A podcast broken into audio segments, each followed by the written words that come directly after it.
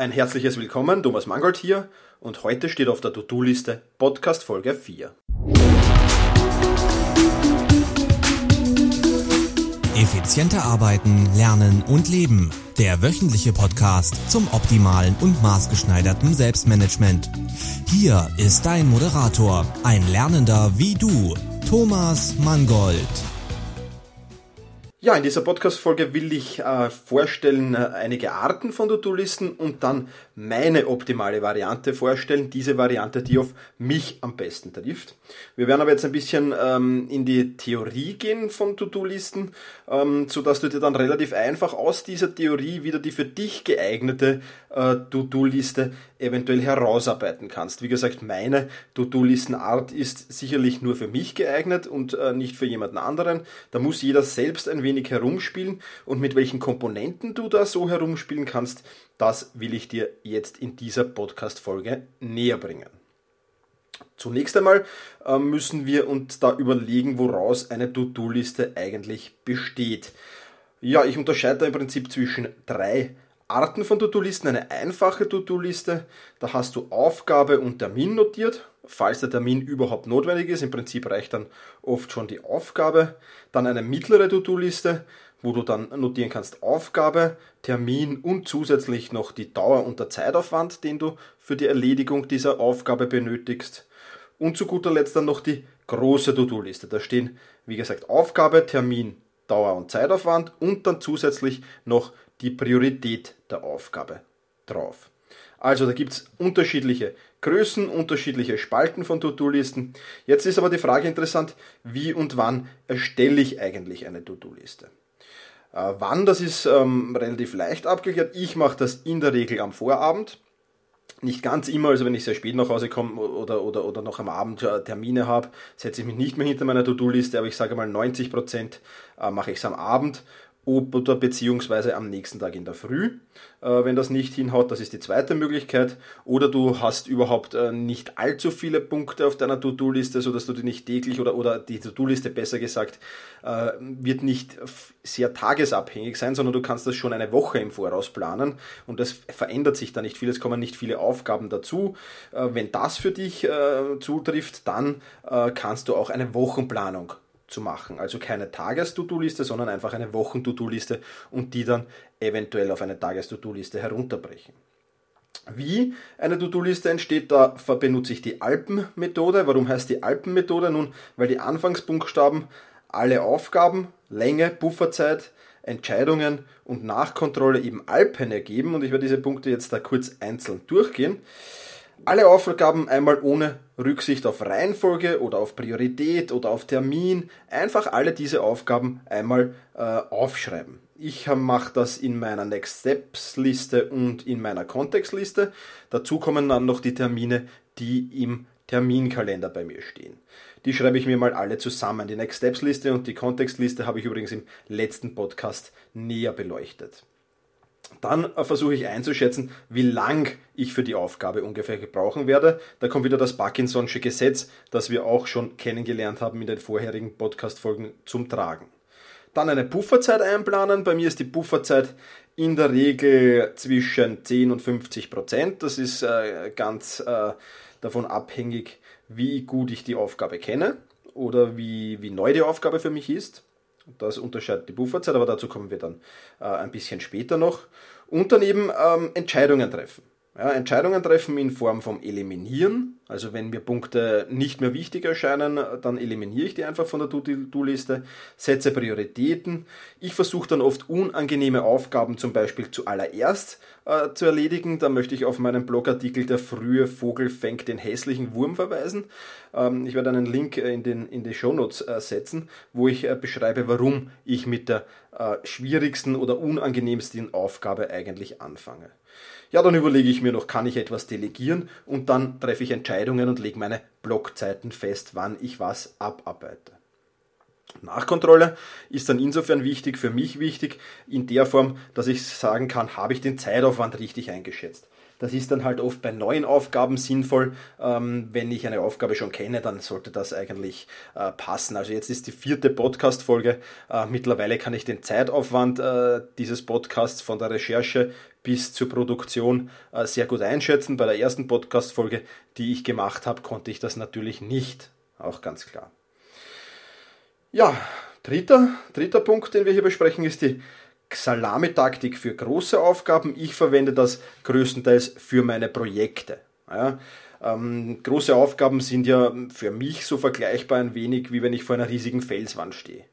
Äh, die scheint einmal unerreichbar, undurchführbar, dass ich da drüber komme, dass ich darauf komme. Das ist Wahnsinn, so viel tun. Und dann kommen wir leicht dazu, oder ich zumindest leicht dazu, dass ich das immer wieder aufschiebe. Puh, na, das ist mir zu viel, das ist zu schwierig. Immer wieder verschieben. Und das führt dann zu dieser sogenannten Aufschieberitis. Äh, die Lösung ist ganz einfach und deswegen heißt es auch Salamitaktik, einfach in kleine Scheiben unterteilen. Das heißt in den ersten Schritt, zweiten Schritt, dritten Schritt. Und daraus erstelle ich dann eben für meine Projekte die Next Steps Liste.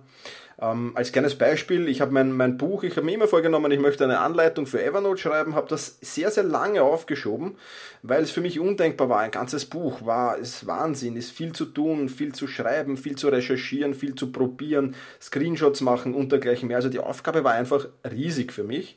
Und ich habe dann begonnen, äh, die Salamitaktik anzuwenden und das einfach in einzelne Schritte zu unterteilen. Ja, mal den Titel festlegen, das Cover in Auftrag geben, Inhaltsverzeichnis erstellen, was will ich eigentlich alles da drinnen haben in diesem Buch. Dann Kapitel 1, was sind die Unterkapitel von äh, Kapitel 1 und dann habe ich begonnen, diese Aufgaben einfach abzuarbeiten.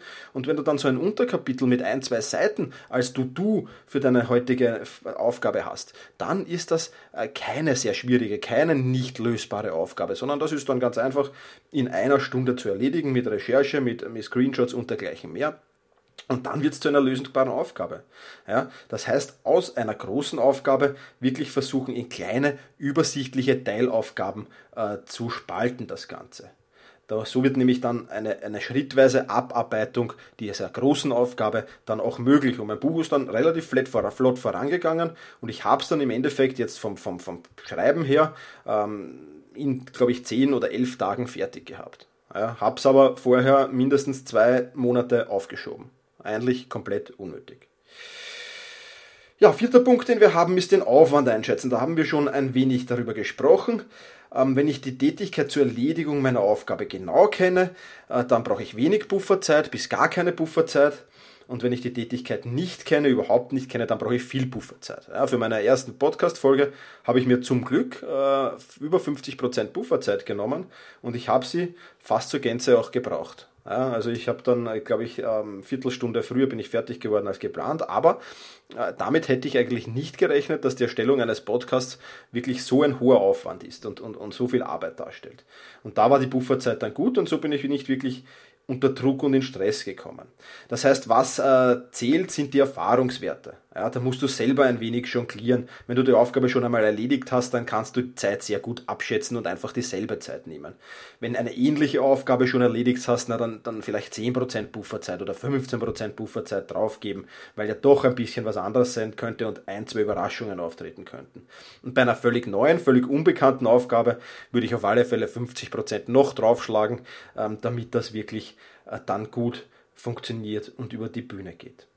Dazu gehört natürlich dann auch Selbstdisziplin und fokussiertes Arbeiten, ganz klar. Und wenn ich die Aufgabe schon kenne ähm, und auch wenn ich sie nicht kenne, trotzdem versuchen, immer auch herausfordernde Zielsetzungen zu machen.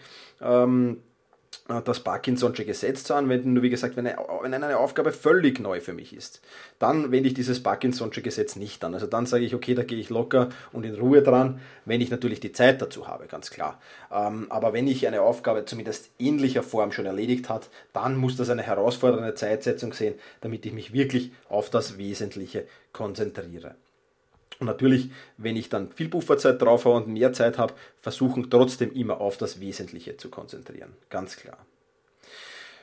Gut, kommen wir zum fünften Punkt und das wären die drei Methoden, um sich Prioritäten zu setzen. Zumindest drei Methoden, die mir sehr gut gefallen. Natürlich gibt es um einige mehr, aber diese drei Methoden sind für mich ganz interessant. Ich werde dann ganz am Schluss auch sagen, welche Methode ich verwende.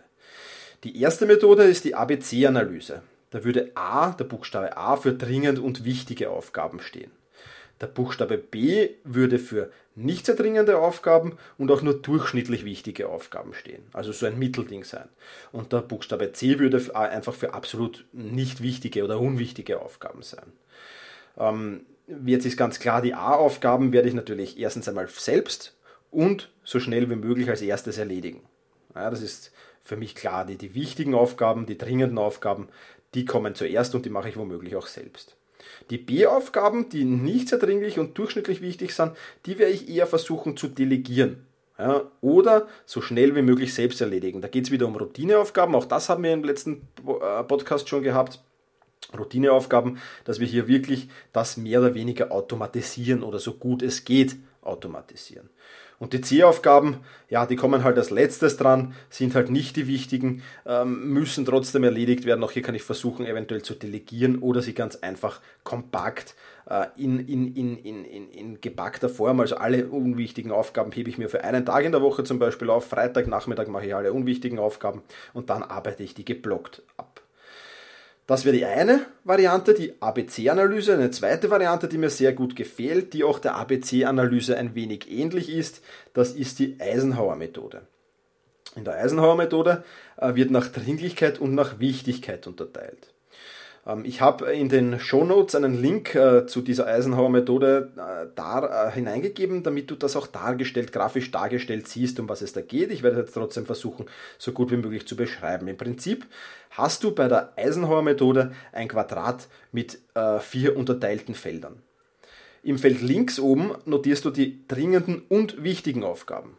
Und diese dringend und wichtigen Aufgaben, die gehören dann natürlich auch sofort erledigt, so schnell wie möglich. Dann hast du das Feld links unten, dort sind die dringenden und die nicht wichtigen Aufgaben. Das ist wieder so ein Feld, das du ohne weiteres delegieren kannst oder, wenn du es nicht delegieren kannst, ganz einfach nach den dringenden und wichtigen Aufgaben erledigst. Dann haben wir das Feld rechts oben. Da haben wir die wichtigen Aufgaben, aber jene Aufgaben, die nicht dringend sind. Also die sind wichtig, aber nicht dringend. Ja, diese kannst du dann exakt terminieren. Das heißt, es gibt ja auch für diese nicht dringenden Aufgaben dann irgendwann einen Termin, wann sie dringend werden. Und dann terminiere ich, terminiere ich das, dass ich es rausbringe, terminiere ich das und ähm, erledige das dann äh, zu der Zeit eigentlich, wo sie dann in dieses Feld dringend und wichtig rutschen. Ja, irgendwann kommen die dann da rein, aber die haben jetzt vorerst einmal nicht unbedingt Priorität. Und dann hast du noch das Feld rechts unten, nicht wichtig und nicht dringend. Ja, was nicht wichtig und nicht dringend ist, das kannst du im Prinzip schon aussortieren und gar nicht bearbeiten. Oder beziehungsweise wieder, wie oben gehabt, geblockt an einem Tag in der Woche die nicht wichtig, nicht dringenden Aufgaben halt auch erledigen sollten, welche dabei sein, auf die du absolut nicht verzichten kannst. Das war das Eisenhower-Prinzip und jetzt kommt noch äh, die, das Pareto-Prinzip, äh, die 80-20-Methode mehr oder weniger. Die haben wir schon in Podcast Folge 2, habe ich die schon genau beschrieben. Also würde bitten, dass ihr da reinhört, einfach in die zweite Podcast-Folge. Äh, da ist das Pareto-Prinzip genau beschrieben. Im Prinzip geht es darum, um welche 20% meiner Tätigkeiten bringen mir 80% meines Erfolges ein. Ja? Äh, da schaue ich danach und so kann ich sehr, sehr schnell das Wesentliche vom Unwesentlichen unterscheiden. Ja, das heißt, ich gehe meine Liste, meine To-Do-Liste Step by Step durch und setze dann die Prioritäten. Ja, heute habe ich zum Beispiel äh, die äh, folgenden vier Punkte auf meiner Liste. Podcast erstellen, das tue ich jetzt gerade. Grafik der Homepage überarbeiten, ein neues Mikrofon bestellen und einkaufen muss ich auch noch gehen. Äh, und das ist jetzt nach Prioritäten, was bringt mir am meisten, was ist am wichtigsten. Am wichtigsten ist für mich jetzt als erstes einmal diese Podcast-Folge abzusprechen und, und, und zu produzieren, weil das für mich den meisten Mehrwert hat. Ja. Als zweites werde ich dann einkaufen gehen, weil bald mittags ist und ich bald Hunger bekommen werde. Ja auch ganz klar. Und dann eben ein neues Mikro bestellen und dann die Grafik der Homepage überarbeiten, weil das jetzt für mich einfach ähm, jetzt keinen großartigen Mehrwert bringt. Das ist zwar was, was ich erledigen will, äh, wird mir aber keinen großartigen Mehrwert bringen, denke ich zumindest. Ja, das heißt, das Ziel des Pareto-Prinzips ist Wichtiges von Unwichtigen zu unterscheiden, ist klar ein Ziel zu definieren und der große Vorteil dieser Methode, man berücksichtigt immer auch den Output. Ja, das heißt, es wird immer über den Output definiert, über das, was am Ende rauskommt. Ist das für mich ein Mehrwert? Ist das für mich wesentlich? Wenn das der Fall ist, dann gehört es erledigt. Kommen wir zum sechsten und letzten Punkt, bevor ich dir dann meine Variante vorstelle. Das ist noch die Variante, äh, das ist noch der Punkt Delegieren und Outsourcen. Ähm, jetzt sagen viele, okay, naja, selbst ich bin eine Privatperson, was soll ich denn da großartig äh, delegieren oder outsourcen? Ähm, ja, auch Privatpersonen können das, du wirst es nicht glauben. Ähm, und wir machen das auch schon tagtäglich ununterbrochen. Nur nehmen wir jetzt eben nicht als Delegieren oder als Outsourcen wahr. Aber wenn ich zum Beispiel meine Hemden in die Putzerei bringe, dann source ich eigentlich nur eine Waschtätigkeit aus. Ja, dann delegiere ich diese Aufgabe an jemanden anderen. Wenn du deine Kinder zur Schule schickst, dann ähm, delegierst du oder sourst die, die, die, die Erziehung einerseits und natürlich auch das Lernen deiner Kinder aus. Ja? Wenn du ins Restaurant essen gehst oder dir eine Pizza nach Hause bestellst, dann sourst du das Kochen aus oder delegierst das Kochen an jemanden anderen. Das heißt, wir machen es ja schon tagtäglich. Ja? Gibt noch viele, viele andere Beispiele. Autowaschen zum Beispiel, wenn ich mein Auto waschen oder innen putzen lasse. Delegiere ich das oder mache das, source das aus. Ja? Ähm, sinnvoll ist Delegieren einerseits, wenn es sich finanziell rentiert. Zweitens, äh, wenn jemand die Arbeit schneller und besser durchführen kann. Ich bin zum Beispiel ein absolutes Antitalent, was handwerkliche Tätigkeiten betrifft. Das heißt, das kann sicher sehr, sehr schnell jemand besser oder schneller wie ich. Ja. Deswegen source ich alle diese Tätigkeiten aus.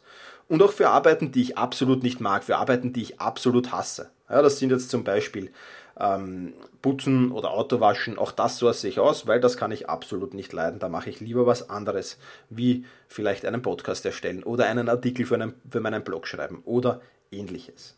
Ja. Auf diesen Punkt will ich jetzt auch nicht genauer eingehen, weil dazu habe ich ein Bonusvideo zur Verfügung gestellt. Wenn du dich in meinen Newsletter, das kannst du auf meinem Blog selbst-management.biz, da hast du auf der rechten Seite in der Sidebar eine Möglichkeit, dich für meinen Newsletter anzumelden, beziehungsweise kannst du das auch unter jeden Artikel oder Podcast machen. Und wenn du dich dort anmeldest, dann bekommst du drei Bonusvideos und ein Bonusvideo handelt nur vom Outsourcen. Da erkläre ich dir genau, wann es sich finanziell rentiert. Ja, das ist wesentlich öfter und wesentlich schneller der Fall, als du dir das vorstellen kannst. Und erkläre dir auch einige Beispiele, wie ich outsource. Ja, als kleines Beispiel hier zum Beispiel das Intro und das Outro für diesen Podcast habe ich outgesourced bei Fiverr. Ja, den Link stelle ich dir auch in die Show Notes. Ja, da habe ich einen Sprecher gefunden, der das für mich erledigt hat. Ja, meine handwerklichen Tätigkeiten zum Beispiel, da nutze ich oft MyHammer, um das outzusourcen. Aber wie gesagt, mehr dazu in diesem Bonusvideo, das da sofort nach der Anmeldung für den Newsletter zur Verfügung stellt. Wenn dir der Newsletter dann keinen Mehrwert bringt, kannst du das, den Newsletter natürlich sofort wieder abbestellen, nachdem du das Bonusvideo gesehen hast. Ich werde dich dann im dritten Bonusvideo sogar dazu auffordern. Ja, was ist das Fazit? Planung macht einen entscheidenden Vorteil für mich. Wenn du deine Zeit gut planst und das ähm, äh, gut einteilst, dann hast du sicherlich eine höhere Produktivität als viele andere Menschen, die das nicht tun. Oder als du selbst, wenn du das vorher nicht gemacht hast. Vergleich das ein bisschen, versuch die einzelnen ähm, Dinge ähm, herauszubekommen und dann passt das. Ich werde dir jetzt noch kurz meine ähm, Variante vorstellen, wie ich meinen Tag plane. Und zwar habe ich da die einfache Variante gewählt, das heißt, ich habe im Prinzip nur die Aufgabe notiert und die Blockzeit, wann ich das erledigen will. Ja, also diesen Podcast zum Beispiel habe ich mir jetzt für die Recherche bis zur Produktion Zeit genommen von 9 bis 12 Uhr. Das ist meine Blockzeit für diesen Podcast. Ja, ähm, am Nachmittag dann kommt Einkaufen gehen zum Beispiel dran. Ja, oder dann mein Mikro bestellen oder ähm, eben die Grafik der Homepage überarbeiten. Ja, und dafür habe ich auch meine Zeiten festgelegt. Wie lange will ich dafür brauchen? Wann mache ich äh, meine Planung? Ich mache das in der Regel eine, eine sehr genaue Wochenplanung und setze mich dann am Vorabend hin und übernehme aus dieser Wochenplanung meist dann das, was ich am nächsten Tag erledigen will. Ja, das heißt, ich nutze dann natürlich die Alpenmethode wende ich teilweise an, weil ich die natürlich schon in der Projektplanung, der Next Steps, äh, wenn ich ein Projekt plane, wie zum Beispiel das Evernote-Buch, dann habe ich da schon sehr meine Next Steps. Dann brauche ich diese Next Steps, okay, dann sage ich diese fünf Schritte aus diesem Projekt will ich in der kommenden Woche machen, dann ziehe ich mir das mal in die Wochenplanung und von der Wochenplanung kann ich, übernehme ich das dann in meine Tagesplanung. Funktioniert sehr gut, geht auch sehr schnell. Wo mache ich das? Äh, wird jetzt wenig überraschen, natürlich in Evernote. Ja, Evernote ist äh, mein absolutes Favoriten-App. Die Salamitaktik ist auch ganz klar, das mache ich schon bei den Projekten, auch klar. Und dann natürlich die Prioritäten noch, wie setze ich die? Ich nutze das Pareto-Prinzip dazu. Ja, das ist für mich das optimale Prinzip. um äh, Prioritäten festzulegen, denn da arbeite ich wirklich nur am Wesentlichen, nur an dem, was mich wirklich weiterbringt. Und das ist das wirklich absolut Geniale an diesem Pareto-Prinzip. Gut, ja, das war wieder ein, ein, ein paar Tipps. Ähm, benutze es wieder wie einen Selbstbedienungsladen. Schau einfach wieder, was dir gefällt, was dir, was dir, was dir taugt. Probier es aus, verwerfe es, probier Neues aus. Äh, und dann wird das auch für dich sicherlich eine optimale To-Do-Liste geben. Ähm, meine, muss ich ehrlich sagen, ist auch noch nicht ganz ausgereift. Ich probiere immer wieder neue Sachen aus, wenn ich was lese. Ähm, ja, sollte sich in meiner was tun, dann werde ich dich auf meinem Blog oder in diesem Podcast natürlich am Laufenden halten. Ein Tipp noch am Schluss, das ist zumindest das, was ich gerne mache, halte die To-Do-Liste so einfach wie möglich. Ja, also notiere da nicht großartig viele Dinge. Ich würde sagen, Aufgabe und Blockzeit reichen vollkommen aus. Mehr wird nicht benötigt. Das war's von dieser Podcast-Folge. Ich freue mich, dass du zugehört hast. Äh, würde mich wieder freuen oder würde wieder eine Bitte an dich bringen, wenn du Zeit hast gerade, würde ich dich bitten, eine Bewertung und eine Rezession auf iTunes abzugeben. Sollte dir dieser Podcast gefallen, dann hilft mir das sehr weiter. Ein herzliches Dankeschön schon dafür. Ja, in den Shownotes findest du die Links, die ich dir mitgeteilt habe. Ja, und jetzt wünsche ich dir noch einen schönen Tag und eine angenehme Woche. Vielen Dank fürs Zuhören. Viele weitere Artikel und Inspirationen findest du auf selbst-management.bertha Ida Zeppelin. Und jetzt viel Spaß beim effizienten Arbeiten, Lernen und Leben.